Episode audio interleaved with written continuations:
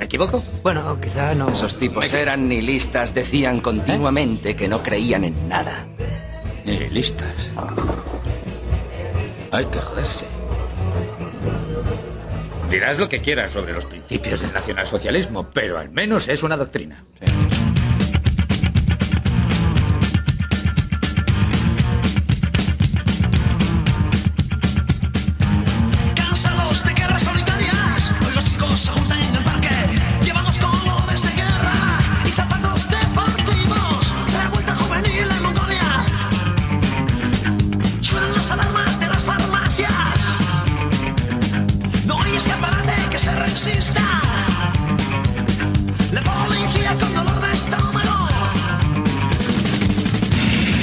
otro martes más desde el sótano de Radio Almaina, la onda libre de Granada en el 107.1 de la FM, revuelta juvenil en Mongolia.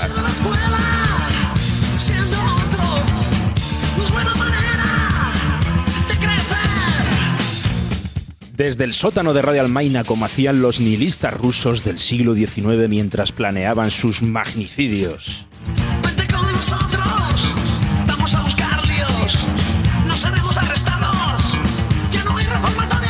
Porque hoy en el Revuelta Juvenil en Mongolia número 43 Suenan las alarmas de las farmacias. No hay escaparate que se resista. La policía con dolor de estómago. Sergei Yenachev, el catecismo revolucionario y el magnicidio de Alejandro II. Bombas, magnicidios, exilios, cárceles, terror, sociedades secretas, ángeles negros y príncipes de la anarquía. Y todo esto desde una radio que es una auténtica radio guerrilla, porque esta semana Radio Almaina, la onda libre de Granada, está en una zona del dial en la que queda apresada entre Es Radio, la cadena de Federico Jiménez Los Santos, y una onda que durante 24 horas está echando himnos de Semana Santa. Así que sí, hermano, keep the faith, somos la auténtica guerrilla radiofónica. Este es el sonido de la resistencia.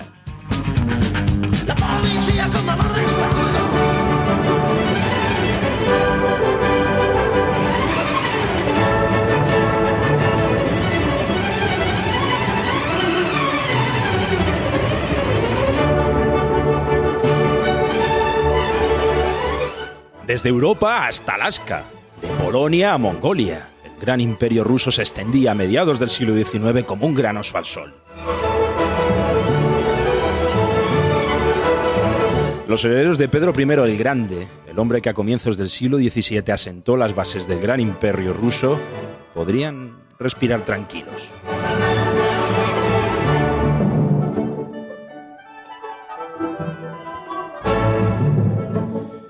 El 2 de marzo de 1855 Alejandro II ascendía al trono. Un hombre prudente, educado en los valores científicos de la época, un reformador de la industria y el comercio. Un hombre que diseñó una gran red de ferrocarriles que atravesarían como venas y arterias toda la gran madre Rusia, llevando los recursos naturales al músculo de la nueva economía, las fábricas al oeste del país.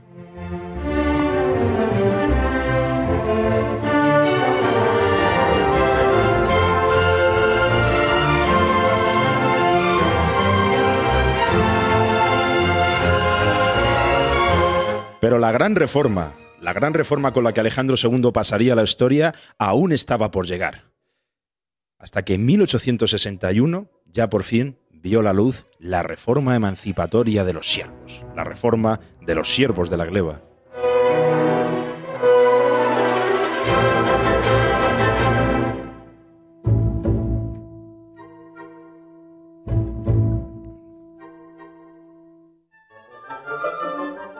Reformas liberales, aún dentro de un Estado autócrata, comenzaban poco a poco a abrirse paso en un país con un 80% de campesinado.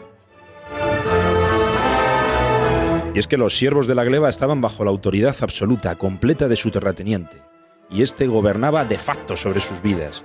Los siervos de la gleba estaban impedidos a abandonar las tierras donde habían nacido, las tierras de su señor, y estaban obligados a hacerles constantes pagos y tributos, aparte de los tributos que tenían que dar ya de por sí al zar, al Estado.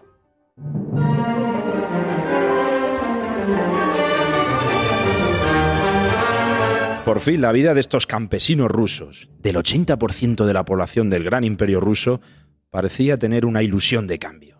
Estamos en 1861 y en la gran madre Rusia todo el mundo adora a su buen zar, Alejandro II, el libertador.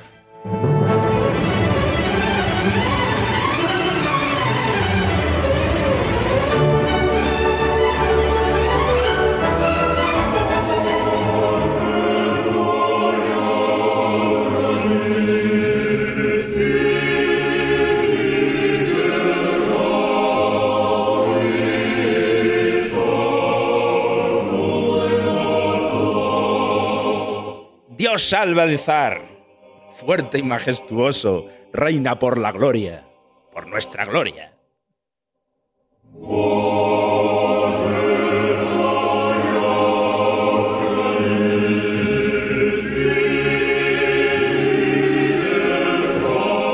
Radio Almaina, la única onda que pone el himno zarista.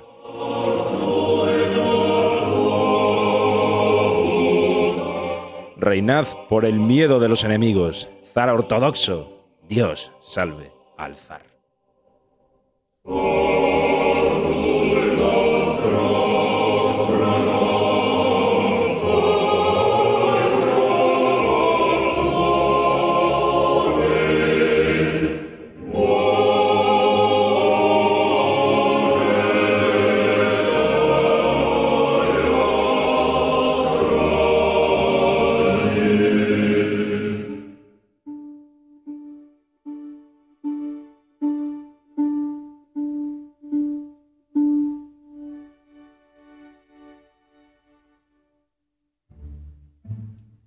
Todo el mundo adoraba al zar. Todo el mundo gritaba Dios salva al zar cuando su trineo pasaba ante las calles nevadas de Moscú.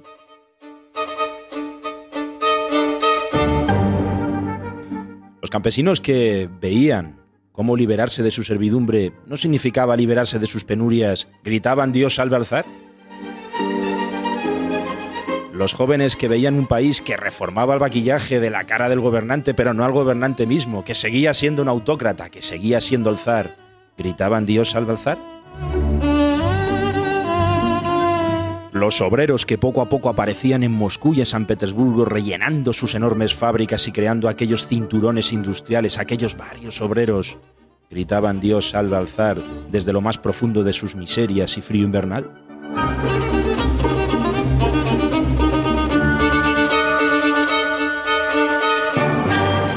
Cierto es que Alejandro II estaba obligado a bailar una danza, una danza macabra que se empezaba a bailar en torno a su corona. Desde el subsuelo, desde los húmedos sótanos y los escondidos cementerios donde por la noche podían refugiarse de una policía que los cazaba como a ratas, se veía a veces pasar entre la nieve de Moscú algunos rostros nerviosos, jóvenes con largas barbas y raídos pelos negros.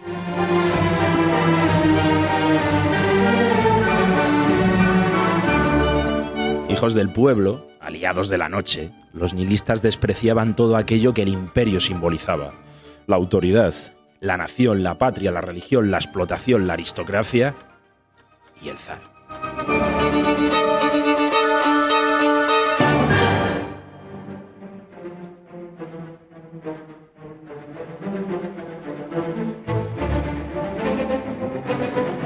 Despreciaban incluso a todos aquellos liberales y populistas que intentaban organizar a las masas obreras a la luz del día.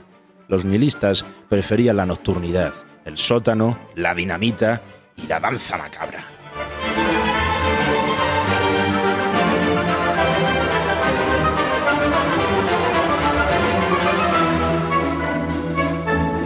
Solitarios o en pequeños grupos secretos, en pequeñas sociedades secretas que poco a poco iban poblando todo Moscú y San Petersburgo, los nihilistas soñaban con el mayor símbolo de la destrucción de un mundo autocrático, el magnicidio, la bomba en los pies de Alejandro II, la dinamita.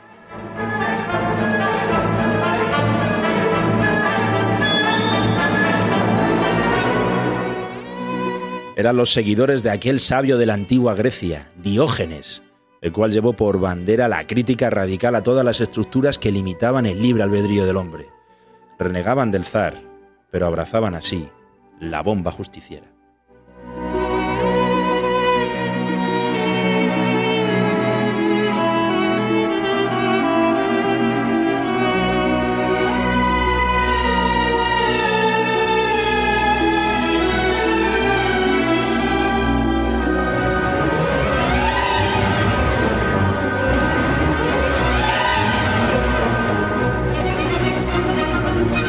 Individualistas, secretos, militantes abnegados, aliados de los sótanos, de la bomba y del sufrir de un pueblo, los nihilistas sacaron del sueño imperial a Alejandro II, obligando al Estado a bailar una danza macabra de terror, muerte, lucha, exilio y cárcel.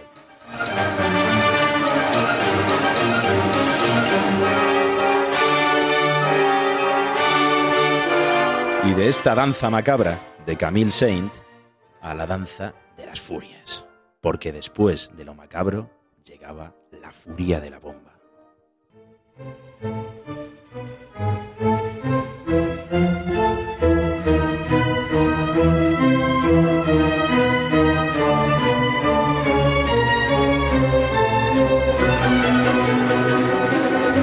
La nueva ola era imparable. Los jóvenes, influenciados por las nuevas ideas en 1873 y 1874, en medio de lo que se denominó el verano loco, abandonaron las ciudades y fundaron pequeñas comunas en el campo. Las sociedades secretas se multiplicaron. Los trogloditas y el grupo revolucionario populista del norte fueron solo dos, pero ilustraban el nuevo estilo de la época. Todo el mundo, sobre todo los más jóvenes, parecían conspirar. Había robos de bancos, sabotajes, falsificación de documentos. El nihilismo, la bomba y la conspiración triunfaban en Rusia.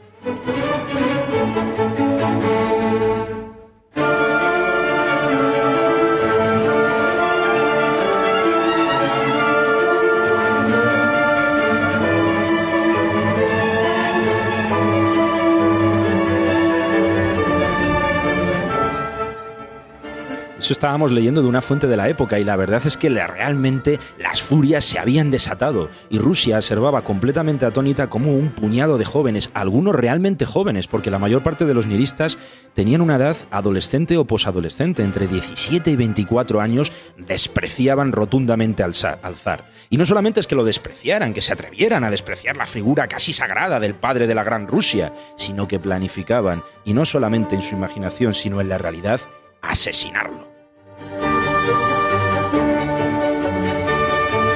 No eran obreros, no eran campesinos. En realidad, los más de estos chicos procedían de familias que tenían alguna que otra relación con la aristocracia. Eran chicos muy jóvenes, que estaban en Moscú estudiando o buscándose la vida como podían y que de repente despreciaban, intentaban aniquilar todo aquello de lo cual habían salido.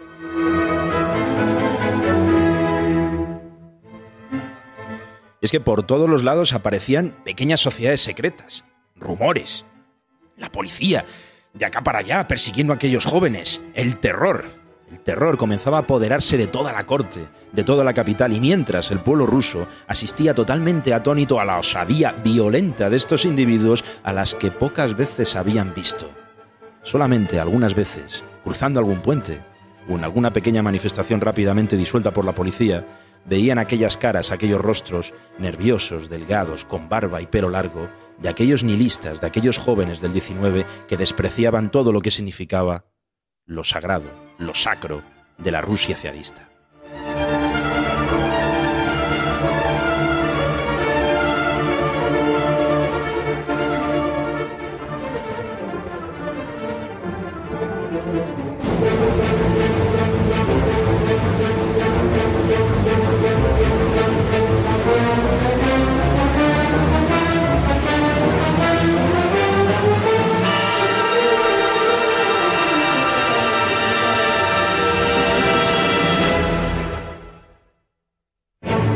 Pero de todos aquellos jóvenes, no eran muchos, pero cada vez más, había uno que destacaba por encima de los demás. Con su mirada muy cerrada, sus ojos casi chinescos, su gesto muy afilado, su juventud y su energía en la vida de la clandestinidad, todo esto hicieron que Sergei Nechanev destacara por encima de todos los demás. Fuera uno de los nihilistas más jóvenes y más poderosos, rebeldes y enérgicos de todo Moscú.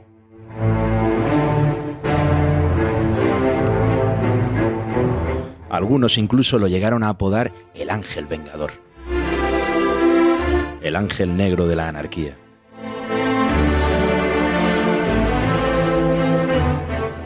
Vamos a leer un retrato que se nos da de él.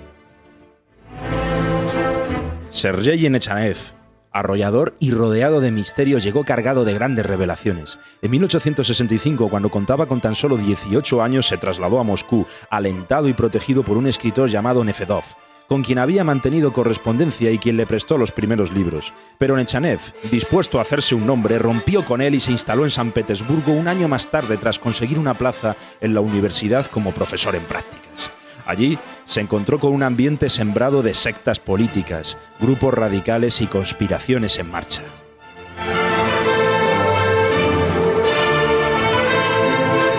Nada más llegar, vivió un acontecimiento que le marcó profundamente, el atentado fallido de Karazokov contra el zar Alejandro II.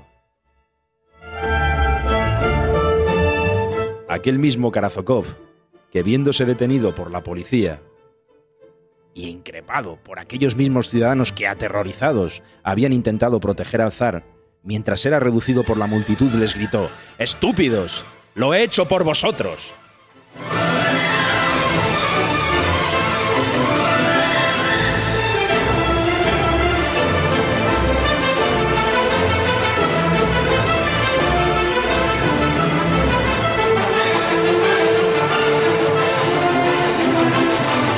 Mañana del 4 de abril de 1866, Karakozov atentó contra la vida del zar sin éxito. Pero atentó. La era de la dinamita ya había comenzado. Sergei Nechanev empezaba a estar ciego por la ola de violencia que se iba a desatar en la Rusia del 19. De hecho, él mismo llegó a decir, los cimientos ya han sido puestos. La acción de Karazokov ha de ser entendida como un prólogo. Lo siguiente, lo siguiente será el drama en sí.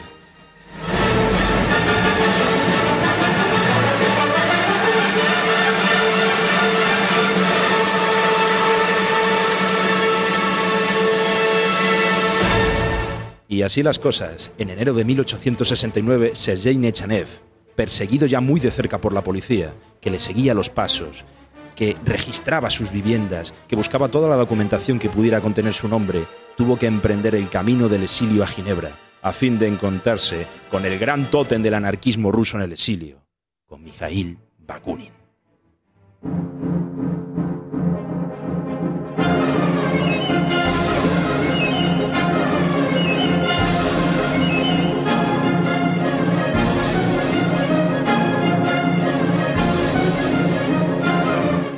Y empezará la revuelta. Se armará un follón como todavía no se ha visto en el mundo. Se cubrirá de tinieblas Rusia. Llorará la tierra por los antiguos dioses. Y bueno, nosotros pondremos a otros en su lugar.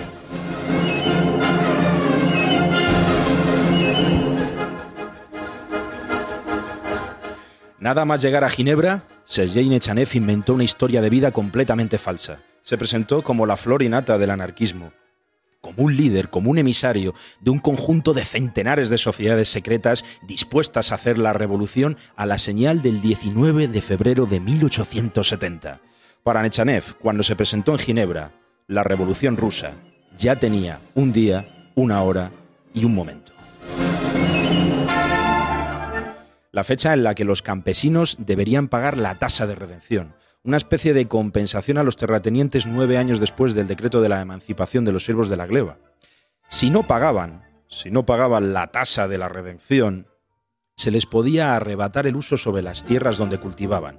Sergei Nechanev pensaba que los campesinos ni iban a pagar la tasa, ni iban a dejar que les arrebatasen la tierra, y que por consiguiente el 19 de febrero de 1870 en Rusia iba a estallar la gran revolución campesina contra la aristocracia y los zares.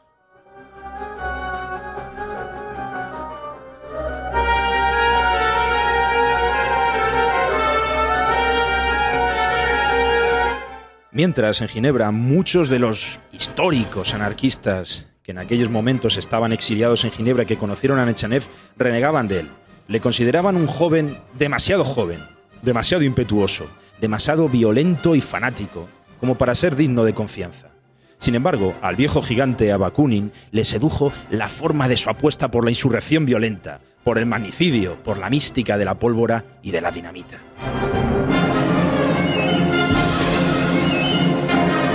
Bakunin, en una edad ya muy madura, quizás se veía muy atraído por aquella energía desbordante, no ideológica, no tanto apostando, hablando por el fin, sino insistiendo en los medios, en la acción directa, en la dinamita que sacaba Sergei Genatev por su boca. Así que Bakunin, el gran tótem del anarquismo ruso, hizo oídos sordos a todas las advertencias de sus amigos y poco a poco se fue acercando aún más a las ideas y a las praxis de Sergei Inachev. Y este parecía estar cada vez más interesado en las formas violentas de la revolución que en el contenido en sí mismo de la revolución.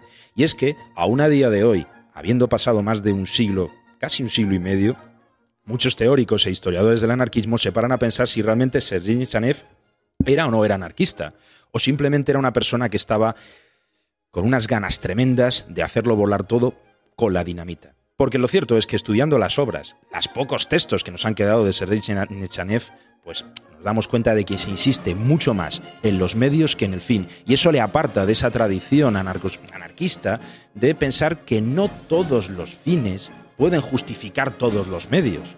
De hecho, si se lee la concepción de la violencia en la obra de Bakunin, obviamente es una violencia política dosificada en ciertos momentos de autodefensa, suministrada mediante comités, pero no esta ira ciega por la bomba que tenían los nihilistas rusos del 19.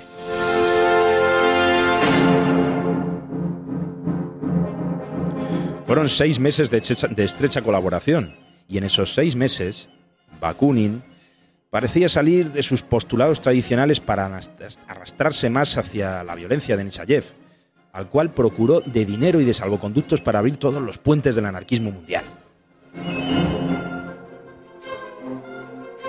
La mayor parte de los anarquistas que estaban en Ginebra acompañando a Bakunin no se terminaban de creer aquel cuento que se había inventado en Chayev, de que era el gran príncipe negro de las tinieblas, que le mandaban centenares de sociedades secretas prestas a la revolución en Rusia como un emisario para pedir el beneplácito, el apoyo y la coordinación de Bakunin. Muchos desconfiaban de él, como hemos dicho anteriormente. Sin embargo, Bakunin estaba completamente cegado por Sergei. A todos les hubiera gustado que en 1870, en esa fecha clave, en esa fecha mágica, los campesinos rusos se hubieran sublevado contra la corona y contra la aristocracia y hubieran tomado las tierras, hubieran hecho la revolución. Pero lo cierto es que aquello no parecía probable.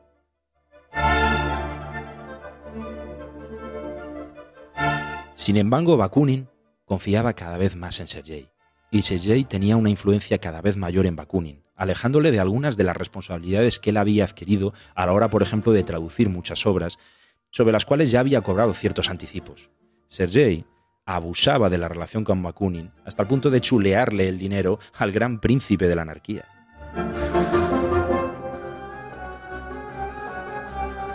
E incluso le hizo cómplice de la redacción de su obra más famosa, de ese libro maldito de la anarquía, un libro detestado prácticamente por todos, incluso por los más radicales, y que ha quedado a la historia como un epistolario, casi como un decálogo del terrorismo.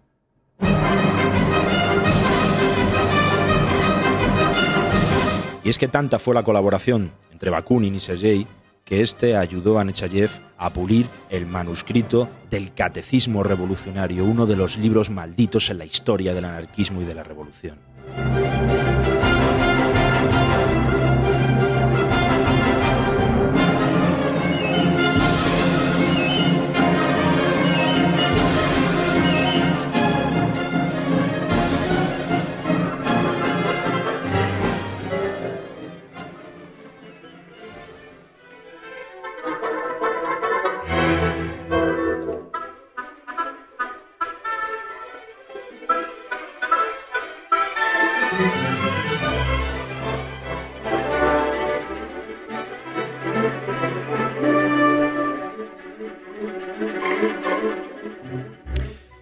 El catecismo revolucionario es excesivo, es violento, es fanático, es un auténtico manual de cómo operar en una célula terrorista. Tiene una adoración realmente increíble por el feticho de la violencia. perturbador porque está completamente fuera de la tradición de la movilización de masas.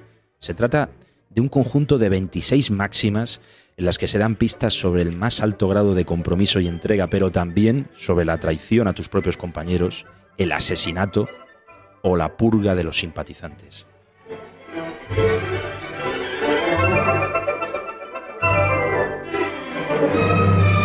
La terrible represión del zar había engendrado quizá de manera indirecta, un auténtico catecismo lleno de axiomas para cumplir la fascinación por una violencia que llamaba la redención de las masas. Quizá sin tener de hecho muy en cuenta estas.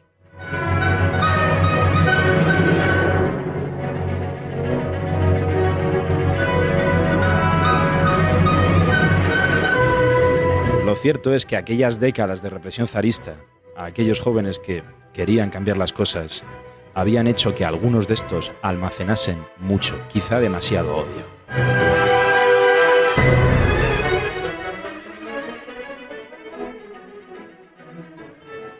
El revolucionario es un hombre que ha sacrificado su vida. No tiene negocios ni asuntos personales, ni sentimientos ni ataduras, ni propiedades. Ni siquiera, por no tener, no tiene ni un nombre. Todo en él está absorbido por un único interés, exclusivo, un solo pensamiento, una única pasión, la revolución.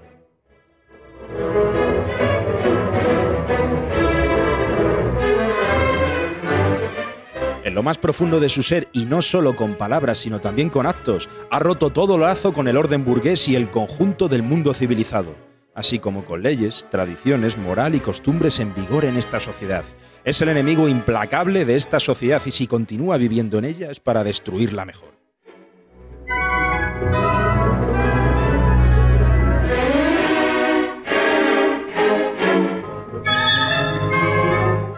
Un revolucionario desprecia cualquier teoría, renuncia a la ciencia actual y la deja para las generaciones futuras. Solo conoce una ciencia, la de la destrucción. Con este fin exclusivo estudia mecánica, física, química y ocasionalmente medicina. Con esta meta se entrega día y noche al estudio de las ciencias de la vida. Los hombres, su carácter, las relaciones entre ellos, así como las condiciones que rigen en todos los campos del orden social actual. La meta es siempre la misma, destruir lo más rápida y seguramente posible esa ignominia que representa el orden universal.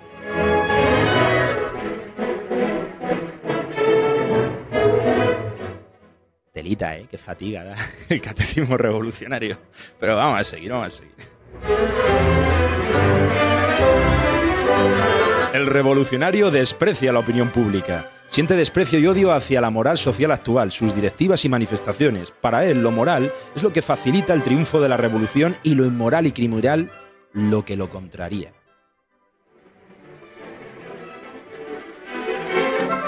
La verdad es que Sergei Chanev está un poco flipado. Hice de cañas con este. No sé yo, ¿eh? No sé yo.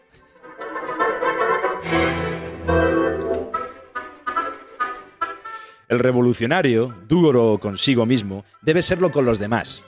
Simpatías o sentimientos que podrían reblandecerlo y que nacen de la familia, la amistad, el amor o el agradecimiento deben ser ahogados por la única y fría pasión de la obra revolucionaria. No existe en él más que un gozo, un consuelo, una recompensa, una satisfacción, el éxito de la revolución.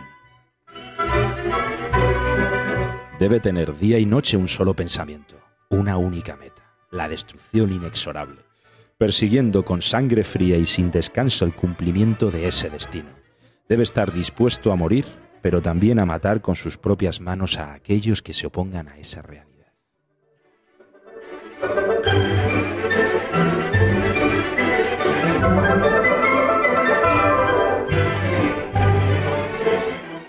Cuando un camarada se encuentra en peligro, el revolucionario, para saber si debe salvarlo, no debe consultar sus sentimientos personales, sino únicamente el interés de la causa revolucionaria.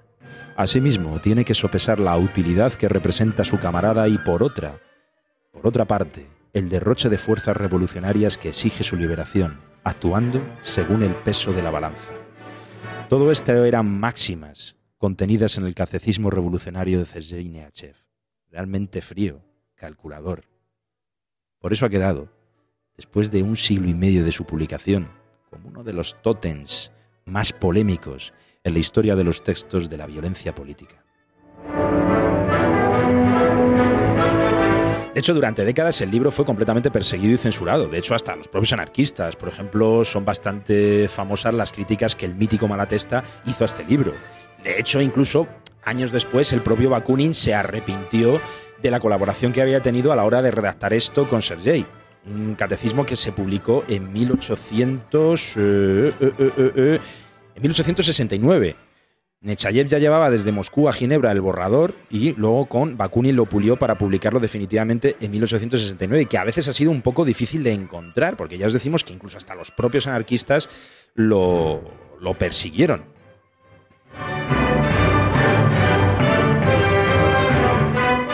De todas maneras, lo cierto es que los nihilistas rusos se habían convertido en el mal necesario que toda gran historia necesita, es decir, en el malo necesario por exigencias del guion que toda gran historia necesita siempre. Se habían convertido por derecho propio y queriéndolo en los auténticos malos de la película.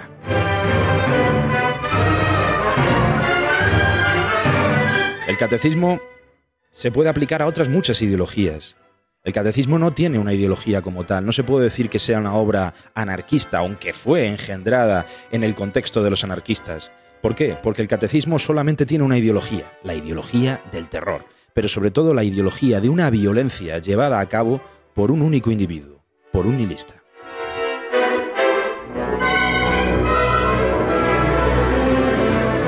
El libro, de hecho, supone una justificación de los medios por el fin muy alejada de todas las concepciones de la violencia dentro de la historia del sindicalismo, del narcosindicalismo, de la anarquía y especialmente de la obra de Bakunin, que al tener la relación que tuvo con Sergei se hizo en gran medida muy cómplice también de esta obra.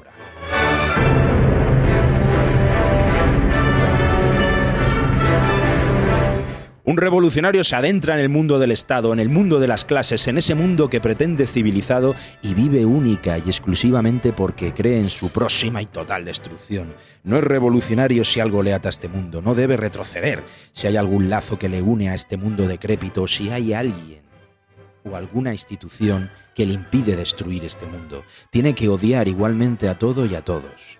Lo peor para él es mantener en este mundo lazos de parentesco, de amistad o de amor. Si dichos lazos pueden parar a su brazo, no es un revolucionario.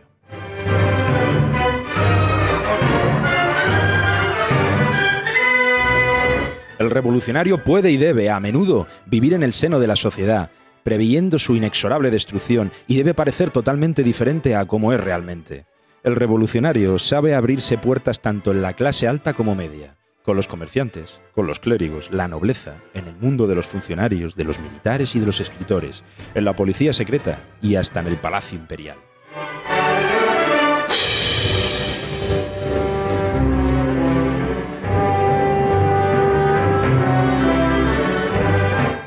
Con esta meta, la asociación no pretende imponer al pueblo una organización jerárquica. La organización futura saldrá de un movimiento popular y de su vida, pero esto será obra de las generaciones futuras. Nuestra tarea es la de destruir, una destrucción terrible, total, sin piedad y universal. Esto era el catecismo revolucionario, una obra con la ideología de la destrucción, con el terror por bandera.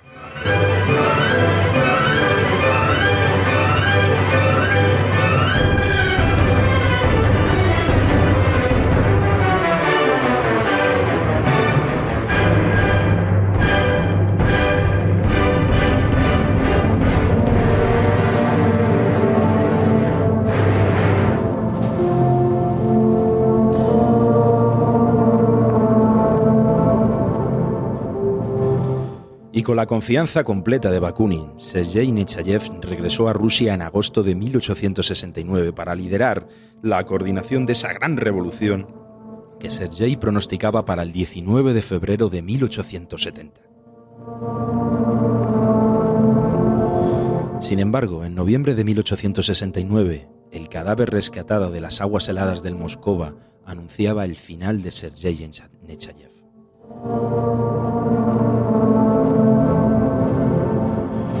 Iván Ivanovich, un joven estudiante de la Escuela de Agricultura, había sido asesinado de un disparo en la cabeza. El joven pertenecía a la sociedad secreta La Justicia del Pueblo y había sido asesinado por el propio Sergei, al pensar este, en medio de un delirio paranoico, que se trataba de un delator de la policía.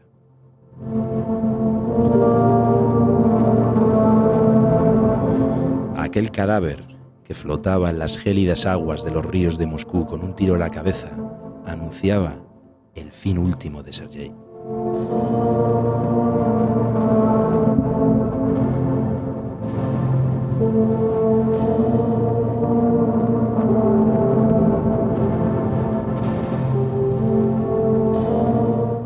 El cadáver de Ivanov fue descubierto y la policía de Moscú comenzó a practicar registros y detenciones en el ambiente activista de la ciudad. Todas las pistas apuntaban a estudiantes de la Escuela de Agricultura y sin mucho esfuerzo se concluyó que Nechayev estaba detrás del asesinato. Las revelaciones de la policía y la naturaleza del mismo crimen causaron un profundo impacto en todo el país. Los periódicos publicaron la noticia en portada. Muchos comenzaban a ver a que los tiempos estaban cambiando. Una generación de terroristas estaba surgiendo desde el subsuelo de la vida política y social rusa. La aristocracia y los políticos, los escritores y los medios de comunicación afines al poder vieron que las amenazas de los jóvenes nihilistas podían llevarse a cabo, vislumbrando un futuro plagado de tiroteos, de emboscadas y de bombas.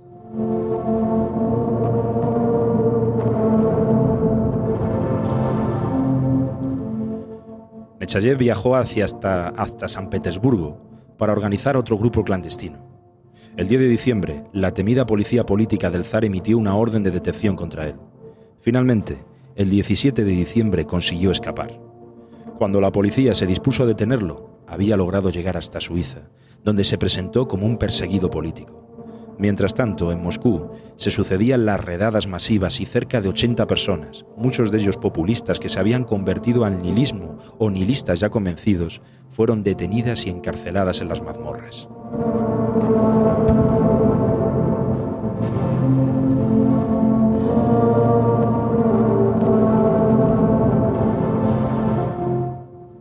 Huyendo de Rusia por la puerta trasera y antes de lo previsto, regresó hasta Ginebra donde se encontró con un Bakunin que ya no le trataba como antes.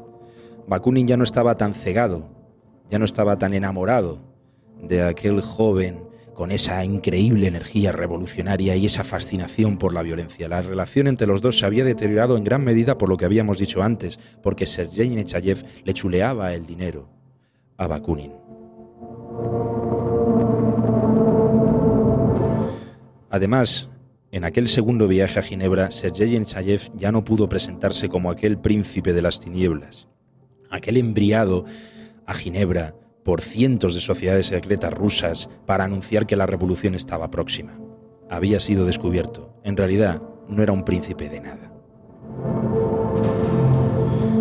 Además, en Rusia nadie se sublevó el 19 de febrero de 1870. Ningún siervo, ningún campesino inició ningún tipo de revolución. Todos pagaron religiosamente la tasa de la redención. En el fondo, aunque estaban oprimidos por la aristocracia, ellos seguían desclasados y seguían adorando al zar. Malatesta y otros grandes del anarquismo seguían renegando, renegando públicamente de los despiadados métodos expuestos en el catecismo revolucionario. Incluso dentro de sus entornos ideológicos más cercanos, Nechayev parecía estar completamente solo. Los días de gloria parecían haber pasado.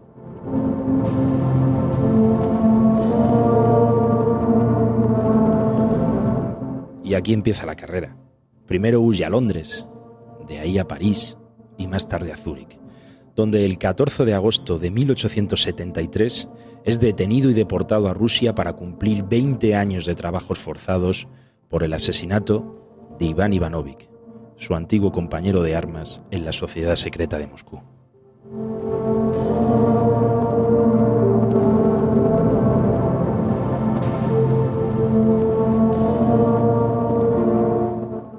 Y de repente, ya reportado a Siberia, la figura de Nechayev se pierde como una sombra en medio de los campos de trabajo. Todo el mundo le pierde la pista. La mayor parte le da por muerto.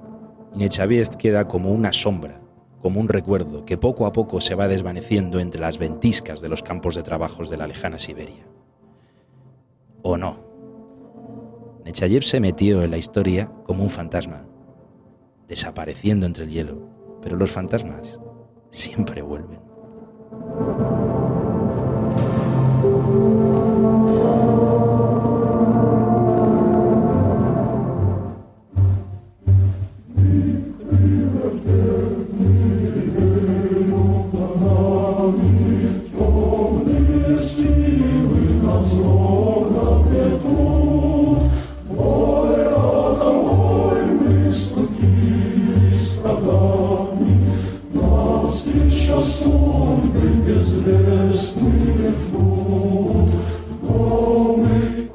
Olvides nunca tu deber.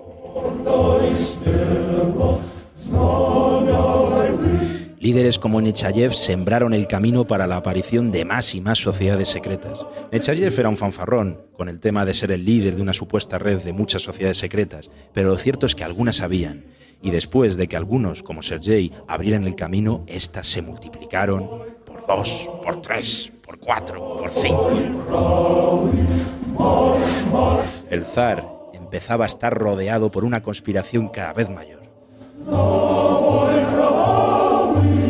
Y a diferencia de esas mismas sociedades secretas, que en realidad eran ficticias, aquellas sociedades secretas sobre las cuales Nechayev hablaba en su primer viaje a Ginebra para impresionar a Bakunin, sociedades como la voluntad del pueblo eran reales. Quizá la más destacada de todas. Se organizaba de hecho en torno a un comité central en el que se podía leer ese único lema que os decíamos antes. No olvides nunca tu deber una organización con un comité central, jerarquizada, estructurada militarmente, una organización preparada para la lucha armada. Se formó en 1879 tras la disolución de Tierra y Libertad, una disolución que se produjo, bueno, por una separación interna entre los partidarios, entre los partidarios de intensificar el terror, de intensificar el terrorismo y los asesinatos selectivos, y aquellos que preferían ahondar en la creación de un gran frente político de masas. La voluntad del pueblo era la que se decantó por el terror y el magnicidio. Una organización integrada por multitud de jovencísimos militantes. Tenían toda la savia nueva e intrépida de una juventud que quería dinamitarlo todo.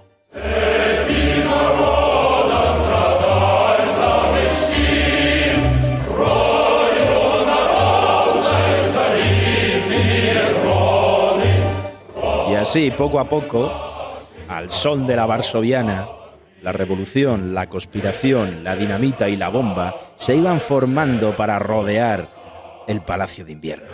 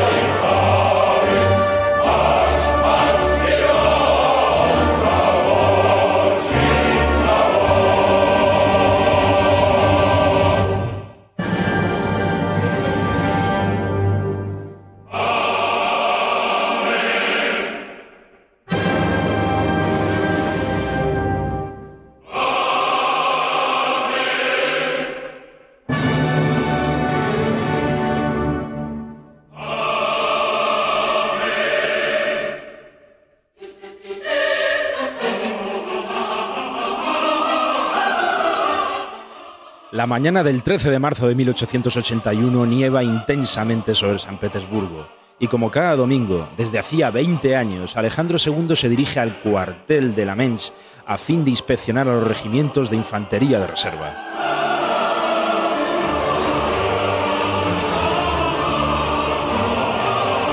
Escoltado en un transporte por sus cosacos, era seguido por dos trineos donde viajaban el jefe de la Guardia del Zar y el jefe mismo de la Policía Secreta.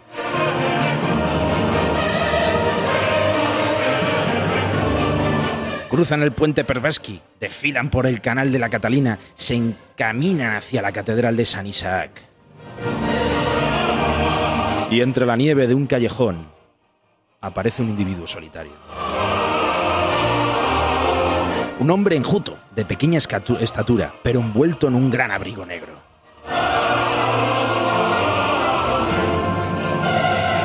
Abrió rápidamente la pechera y, sin vacilar, arrojó un paquete al trineo del zar.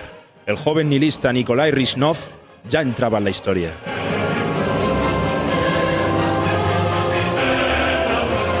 La explosión mató a uno de los cosacos y hirió gravemente a varias de las personas que se encontraban en la acera, pero el zar Aunque estaba aturdido, se encontraba ileso.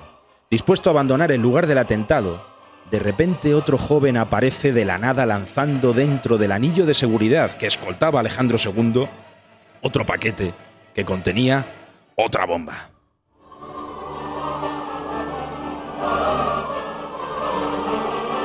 Ignacy Griniewski, de 25 años, hijo de una familia noble de Polonia. Este fue el que hizo que todo fuera humo y sangre.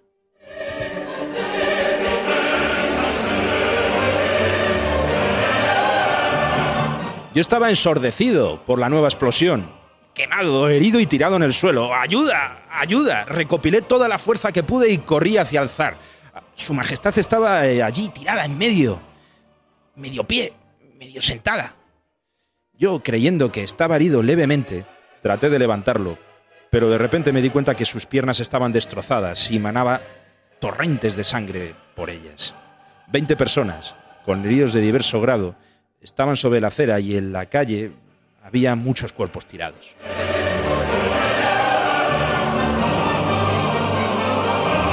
Algunos estaban bien, otros se arrastraban, otros trataban de salir de debajo de otros cuerpos.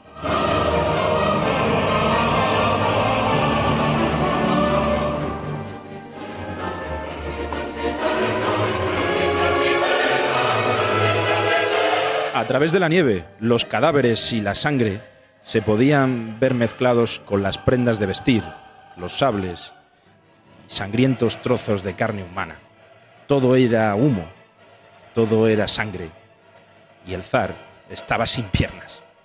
Esto decía el jefe de la policía momentos después del magnicidio que los nihilistas obraron contra Alejandro II, el zar de todas las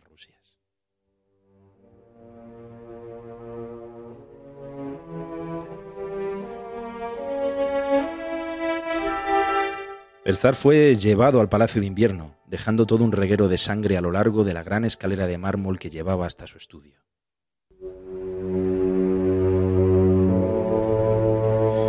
Rodeado de la familia de los Romanov, desangrado y sin piernas, el zar de todas las Rusias murió lentamente mientras el pequeño Nicolás veía algo similar a lo que, años más tarde, iba a ser su propio final bajo las balas de los bolcheviques.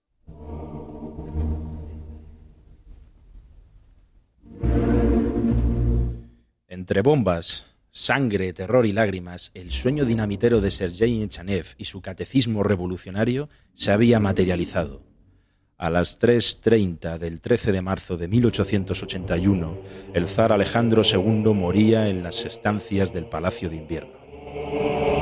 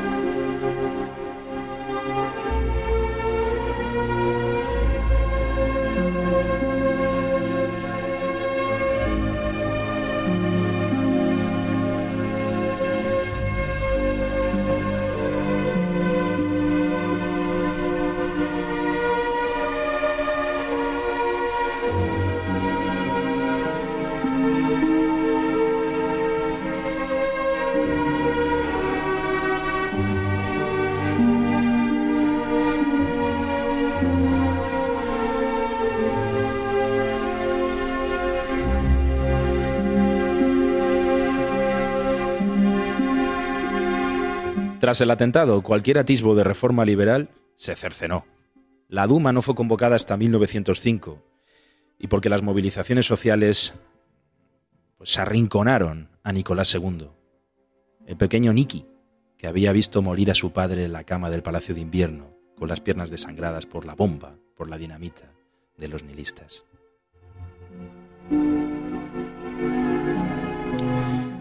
De hecho, el poder autócrata de la corona se reforzó. Las ya de por sí escasas libertades se redujeron aún más. La brutalidad policial, que parecía que había disminuido un poco durante los tiempos de Alejandro II, solo un poco, seguía siendo una auténtica brutalidad, un régimen autocrático, pues aumentó, y la represión se cebó terriblemente sobre los judíos.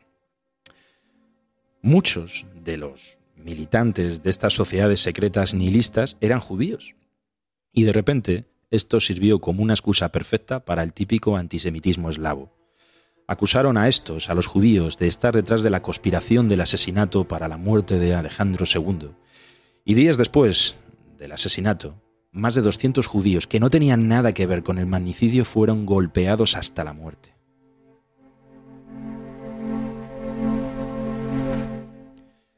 Los anarquistas, los anarquistas como Bakunin, viendo su correspondencia y las publicaciones que lanzaron dando sus opiniones después del magnicidio de Alejandro II, comprendían por qué había pasado esto. Obviamente Bakunin no tenía ninguna simpatía por Alejandro II, pero al mismo tiempo, desde un punto de vista táctico, se dieron cuenta que esto fue un exceso que trajo tiempos aún más negros. En aquel momento parecía que soplaban ciertos soplidos de liberalidad, de apertura, dentro del régimen zarista que las asociaciones obreras y que el movimiento anarquista, según Bakunin, podría aprovechar.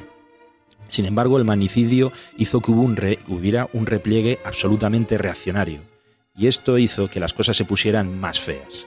De todas maneras, siguiendo la ideología del terror, de la provocación y del magnicidio de Sergei Chanev, que todo esté peor es que todo esté mejor. Y quizá el hecho de que a partir de este momento el régimen ruso se comportara de una manera aún más represiva hizo que la polaridad social aumentara de tal manera que, de una manera inesperada, los nihilistas rusos, provocando que el Estado fuera aún más represivo, hicieron que las masas fueran aún más revolucionarias.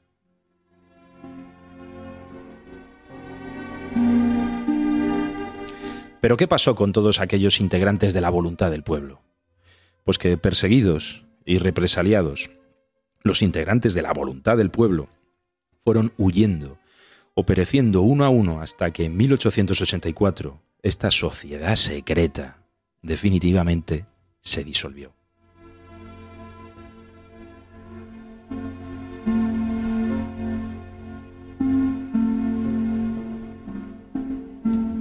Los hijos secretos de Sergei Nechayev terminaban disolviéndose, pero se habían llevado por delante al zar, cumpliendo así una de las fantasías políticas más húmedas de los nihilistas del siglo XIX, cumplir el magnicidio que iba a llevarse por delante a la figura casi sacra del padre de todas las Rusias.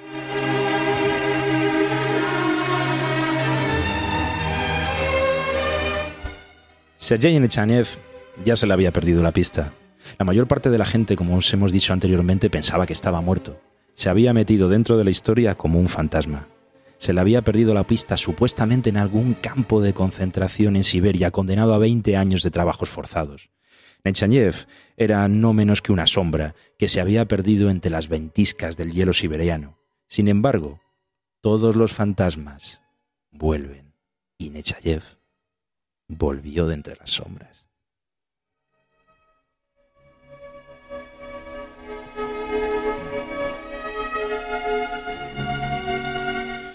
No muy lejos del lugar en que aquellos anarquistas de la voluntad del pueblo tiraron las bombas, y tampoco lejos de donde el pequeño Nicolás lloraba a su padre Alejandro II, Sergei Nechanev vivía sus últimos días en la oscuridad de una celda en la terrible fortaleza de San Pedro y San Pablo, la prisión más custodiada de toda Rusia, la prisión donde si te internaban ya no salías porque te trataban con el privilegio, entre comillas, de ser uno de los enemigos políticos más furibundos de la corona zarista. Era falso. No lo habían mandado a Siberia. Lo habían dejado a escasos metros del centro del poder. Lo habían internado en San Petersburgo, en San Pedro y San Pablo, a escasos metros del Palacio de Invierno. El zar quería tener muy cerca y muy controlado a uno de sus principales enemigos, a uno de aquellos demonios, como decía Dostoyevsky.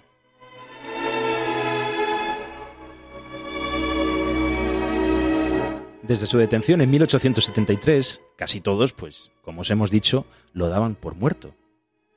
El demonio de Sergei.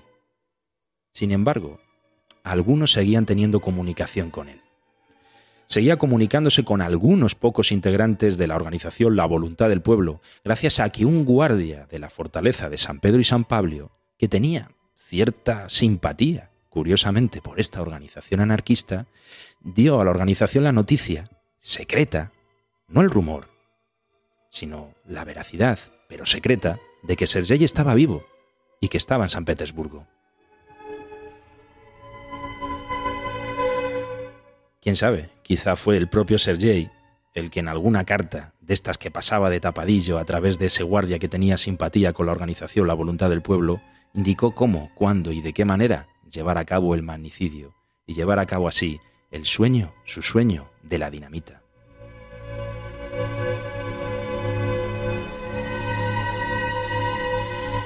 Con Alejandro II desangrándose, Nechayev veía desde su celda cómo los sueños incendiarios de los nihilistas y de él mismo se abrían paso a la historia. Y no se abrían paso dulcemente, se abrían paso a golpe de terror y de dinamita.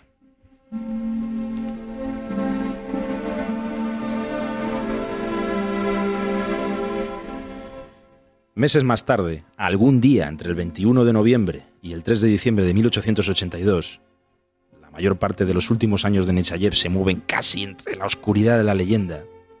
Nechayev terminaba muriendo en su celda. Por fin, el ángel negro del terror descendía a los infiernos, quizá para encontrarse allí con el zar de todas las Rusias.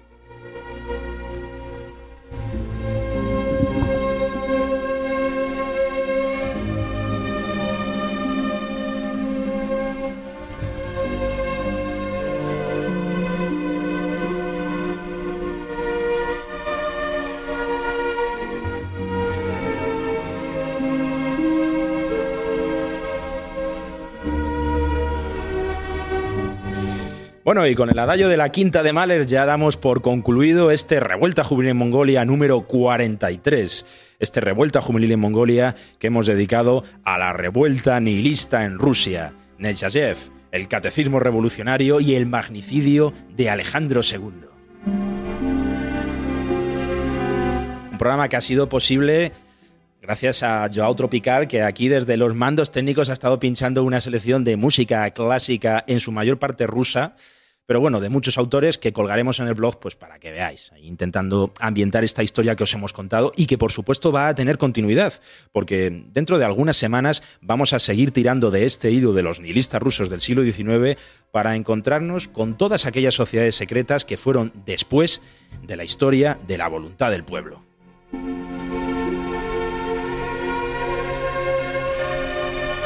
Y un programa que ha sido también posible gracias a la edición del Catecismo Revolucionario, un libro que es difícil de encontrar en una buena edición, pero que nosotros hemos sacado en préstamo de la Biblioteca Social Hermanos Quero, ya sabéis, el saber popular, la biblioteca autogestionada Hermanos Quero aquí en Acera del Triunfo en Granada. Y bueno, pues aquí hemos sacado una edición que tienen muy chula, la verdad, a cargo de la editorial La Felguera.